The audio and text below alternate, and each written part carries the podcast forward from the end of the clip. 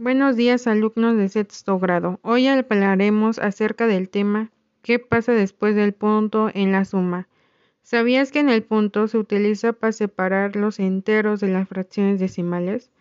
Por lo cual es necesario que prestes atención al valor de posición de los dígitos en los números para realizar ejercicios de suma con punto decimal.